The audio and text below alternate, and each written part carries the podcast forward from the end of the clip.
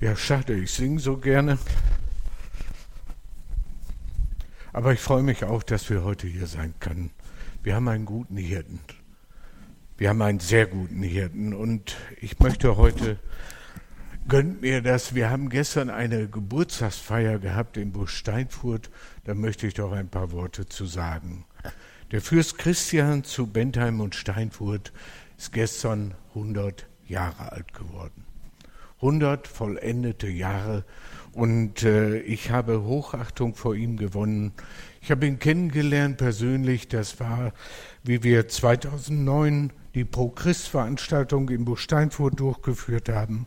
Wir haben ein Jahr Vorbereitung gehabt, ein Jahr 14-tägig und zum Gebet getroffen. Der Fürst hat bei keinem Treffen gefehlt.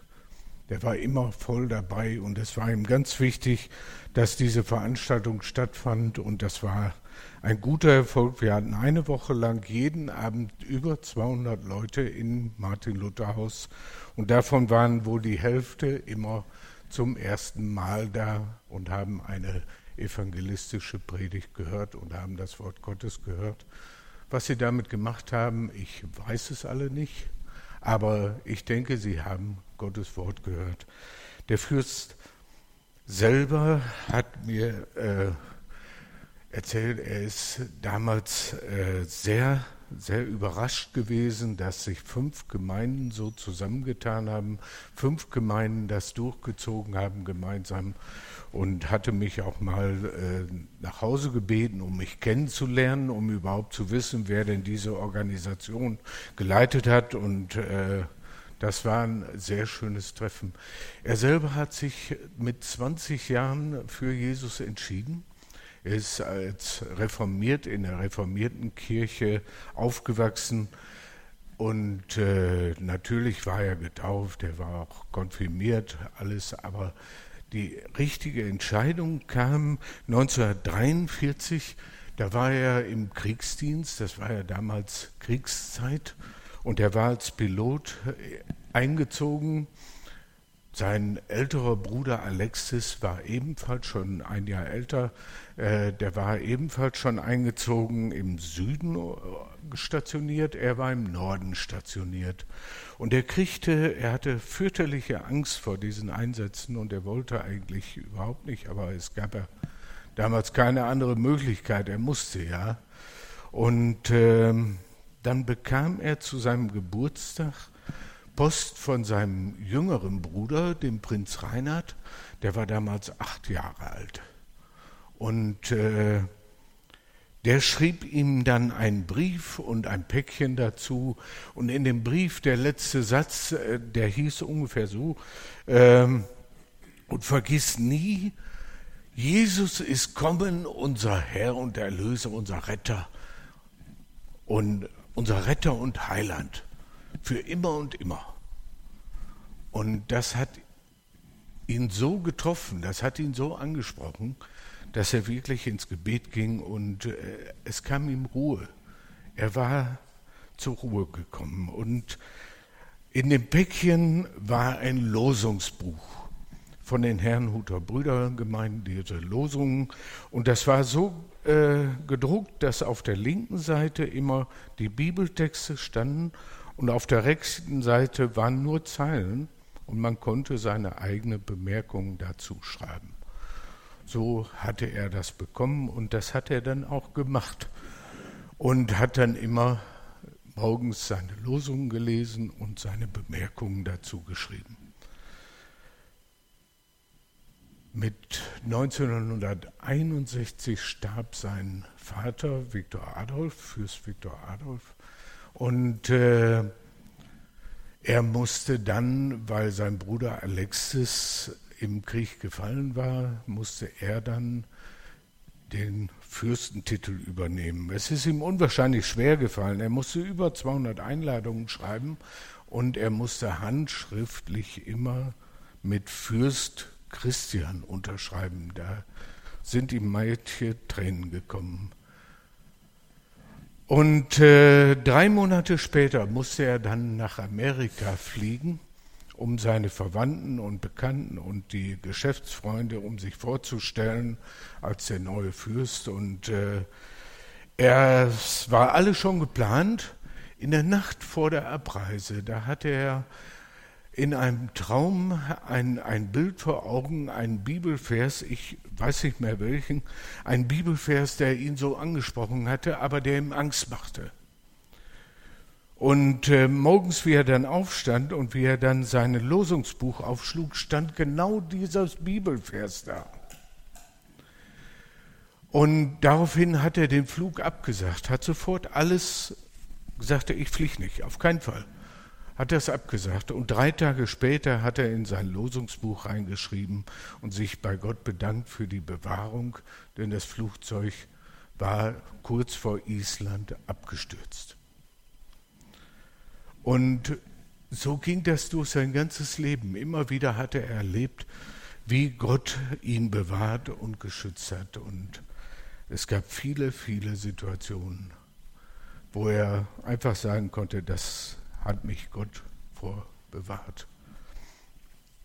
Er sagte, in den 80 Jahrgängen dieser Losungsbücher, er hat sich jedes Jahr neu bestellt, in den 80 Jahrgängen gibt es kein unbeschriebenes Bemerkungsblatt. Er hat also jeden Tag seine Losung gelesen, seine stille Zeit dazu gehabt, darüber gebetet, sich Gedanken dazu gemacht und aufgeschrieben. Und ich finde das schon eine bemerkenswerte, hochachtungsvolle Geste, die ich finde das zeigt, mit welchem Ernst er seinen Glauben gelebt hat. Das hat mich immer sehr angesprochen, ja. Stille Zeit, das ist eigentlich heute auch unser Thema. Und ich wollte dazu aus dem Psalm 62 uns vorlesen.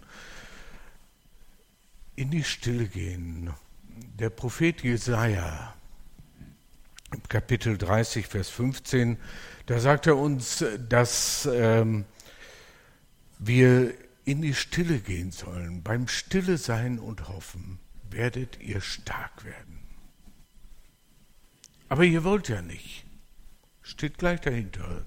Und das ist manchmal unser Problem, dass wir das nicht wollen, dass wir, wir wollen aktiv sein, wir wollen machen, wir wollen tun, statt Gott tun zu lassen. Im Stille sein und hoffen würdet ihr stark werden. Psalm 62, der teilt sich auf in drei Strophen. Man kann das bei dem Psalm ganz toll äh, sehen. Da steht immer zwischen den Strophen Sela. Kein Mensch weiß, was das Wort heißt. Also das Wort gibt es nicht im Hebräischen. Das Wort gibt es auch nicht im Aramäischen. Es gibt es auch nicht im Griechisch oder Latein. Es gibt, das Wort gibt es eigentlich nicht. Es wird interpretiert als Pause oder als Zwischenspiel oder ja, einfach nur, äh, Luther sagte, es ist einfach nur ein Hinweis, dass wir den Text hier unterbrechen sollen, um über das Erste nachzudenken und uns auf das Neue, was danach kommt, zu konzentrieren. Ja, drei Strophen hat also dieser Psalm 62. Die erste Strophe und die dritte Strophe wollen wir nur kurz mal anrühren. Da geht es bei der ersten Strophe geht es darum, dass äh, der Psalmist erstmal auflistet, wie ihm die Menschen so anfeinden, wie er so hintenrum, hinterrücks angefallen wird erstmal ohne dass man das merkt, so ganz hintenrum äh, wird da einer ein Mobbing betreiben, das einen fertig macht, das einen vor allen Dingen äh, gesellschaftlich in eine Position hineinstellt, wo man ganz mies angeguckt wird und man weiß selber gar nicht warum. Man blickt gar nicht durch. Und mit Lügen und Betrügen feinden einen die Menschen an und erzählen Dinge, mit denen man eigentlich gar nichts zu tun hatte und die ganz anders waren und wo man nichts für konnte und eigentlich nichts Falsches gemacht hat. Aber es werden Lügen über einen verbreitet und hintenrum die ganze Gesellschaft glaubt diese Lügen und du stehst da alleine plötzlich dazwischen und kannst dich nicht wehren. Du hast keine Möglichkeit, die Wahrheit zu sagen, weil du weißt ja gar nicht, was für Lügen erzählt wurden. Erst viel, viel später, wenn schon die ganze Gesellschaft informiert ist, kriegst du vielleicht mal irgendwo mit, was denn da gelaufen ist. Aber das macht einen seelisch fertig. Das macht einen wirklich kaputt. Das, das kann einen so treffen, dass man äh, ja an sich selber verzweifelt. Und das ist schon Mobbing, ist schon eine gefährliche Form von lügenhafte Anfeindung, die einen da treffen kann. Das wird so in der ersten Strophe beschrieben. In der dritten Strophe wird dann beschrieben, du verlass dich nicht auf Menschen. Menschen sind unzuverlässig. Immer. Der netteste Freund, verlass dich nicht auf Menschen. Verlass dich nicht darauf, dass Menschen dir helfen. Gott kann dir helfen. Verlass dich nie auf Unrecht tun.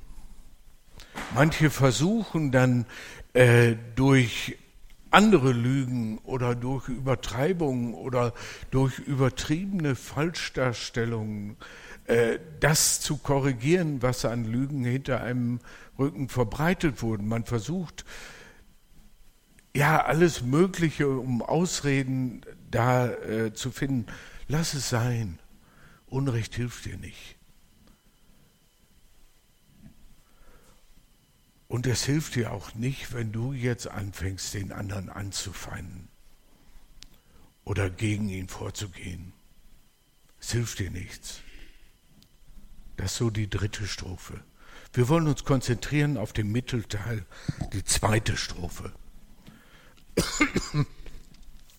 Die zweite Strophe, Vers 6 bis 9, Psalm 62. Äh, ich weiß nicht, ob wir den Text mal hier an die Wand schmeißen können. Ist ja vielleicht, nee, Vers 6, Vers 6 bis 9. Da fängt die zweite Strophe mit Aber an. Aber.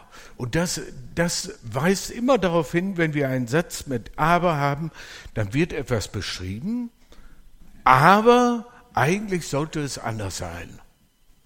Nicht? Das Aber steht immer dafür, dass etwas anders sein sollte, als es vorher gesagt worden ist. In der ersten Strophe, da wurden die Anfeindungen, die hinter unserem Rücken liefen, beschrieben, aber wir sollen anders darauf reagieren. Wir sollen da anders damit umgehen. Eben nicht hintenrum die Sachen klären oder klären wollen. Aber sei nur stille zu Gott, meine Seele. Denn er ist meine Hoffnung. Er ist mein Hort, meine Hilfe, mein Schutz, dass ich nicht fallen werde. Bei Gott ist mein Heil, meine Ehre, der Fels meiner Stärke. Meine Zuversicht ist auf Gott. Hoffet auf ihn alle Zeit, liebe Leute, und schüttet euer Herz vor ihm aus, denn Gott ist unsere Zuversicht. Schüttet euer Herz vor ihm aus. Wir machen das eigentlich viel zu wenig. Wir, äh, ja, wenn unser Herz voll ist, dann, dann sprudeln wir über, dann werden wir zornig oder, äh, ja, es, es ist einfach unsere Wut muss raus und wir brechen dann auch raus und äh, das ist aber nicht gut. Das ist nicht gut, wenn wir uns, ja, es ist auch nicht gut, wenn wir unsere Wut in uns vergraben. Aber wenn wir damit zu Gott kommen und unser Herz vor Gott ausschütten, das ist eine andere Sache. Geh in dein Kämmerlein, schließ die Tür zu und dann Rede mit Gott alleine in Ruhe. Geh in die Stille. Geh wirklich in die Stille mit Gott und schütte ihm dein Herz aus. Sag ihm alles, was dich bedrückt, was dir Probleme macht, was dir Sorgen macht, was irgendwo dein Herz belastet. Sag es Gott in Ruhe. Für dich. Ganz allein. Und mach das ruhig öfters. Gott hat immer Zeit dafür. Unser guter Hirte ist dafür da. Er möchte, dass wir zu ihm kommen. Jesus selber sagt, kommt her zu mir, die ihr mühselig und beladen seid. Ich will euch Ruhe schaffen. Ich will euch Ruhe schaffen. Johannes 10, Vers 10. Gott möchte, dass wir zur Ruhe kommen. Aber sei nur stille zu Gott. Zu Gott. Luther hat wirklich zu Gott geschrieben. Wir dürfen das nicht übersehen. Das hat Absicht.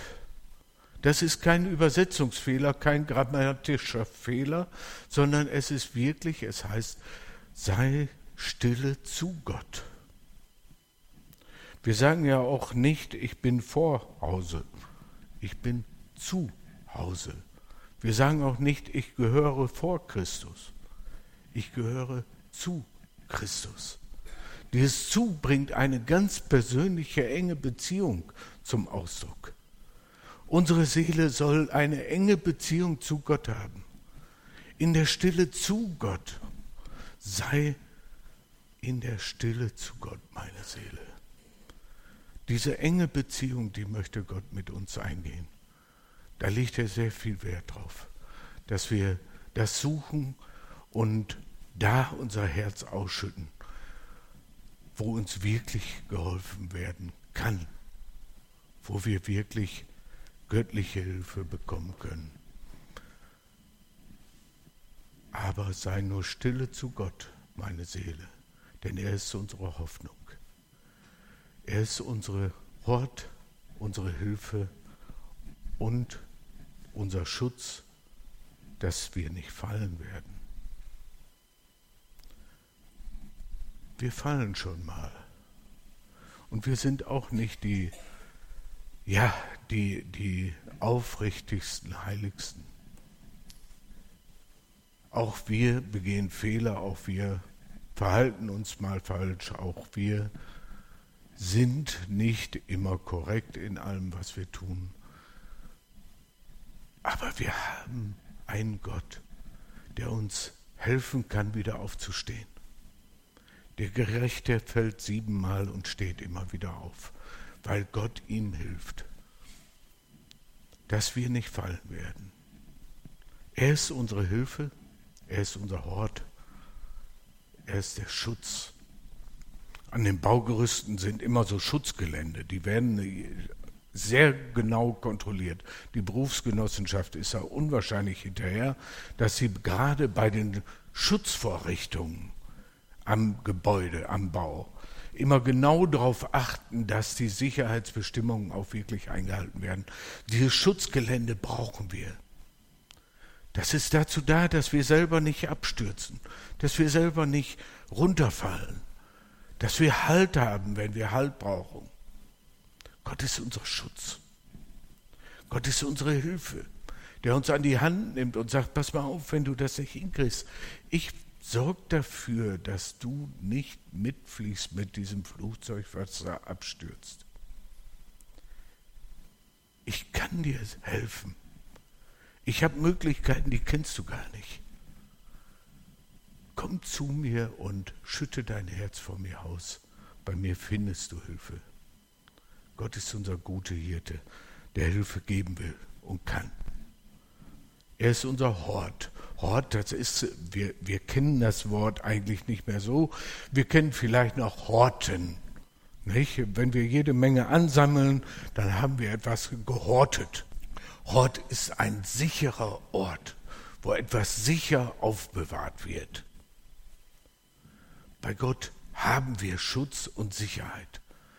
Wir sind in Christus geschützt vor allen Anfeindungen, die es irgendwo geben kann. Jeder Feind, der uns antastet, kann uns nicht aus der Liebe Christi herausreißen. Das schafft er nicht. Wir sind Gottes Kinder und wir bleiben es. Wir sind in seinem Hort, in sicherer Bewahrung. Bei Gott ist mein Heil. Heil finden wir nur in Gott, in Christus. In seiner Gegenwart finden wir Heilung für die Seele, Heilung für unseren Körper, wir finden Heilung für die Ewigkeit, Vergebung unserer Schuld und Sünde. Wir werden freigesprochen. Christus kann uns freisprechen von allen Belastungen, die uns irgendwo auf der Seele brennen, die uns wehtun, die uns runterziehen, was uns fertig macht, irgendwo bedrängt. Wir können bei Gott Heil finden. Bei Gott ist unser Heil. Bei Gott ist unsere Ehre. Wer sich rühmen will, der rühme sich Christus, dass er für uns gestorben ist, für uns erlöst hat. Unser Ruhm ist Gott. Bei ihm sind wir Gottes Kinder und als Gottes Kinder können wir auch würdig auftreten als Gottes Kinder. Wir brauchen uns nicht verstecken vor der Welt. Wir brauchen nicht so tun, als wenn wir äh, mit der Welt nichts zu tun haben. Wir leben in der Welt, aber als Gottes Kinder und da können wir uns rühmen für, da können wir dankbar sein und froh sein, dass wir Gottes Kinder sind. Gott ist unsere Ehre. Und er ist der Fels unserer Stärke. Auf ihn gründet unsere Stärke, auf Christus, dem Felsen, stehen wir. Und da stehen wir sicher. Wir haben einen Felsen, der uns stark macht, wo wir immer darauf zurückgreifen können. Und wir haben ihn immer bei uns. Er ist bei uns alle Tage bis an der Weltende. Christus ist da, der Fels ist da. Und auf ihm gründet unsere Stärke. Wir können uns nicht auf Menschen verlassen. Die helfen uns oft nicht.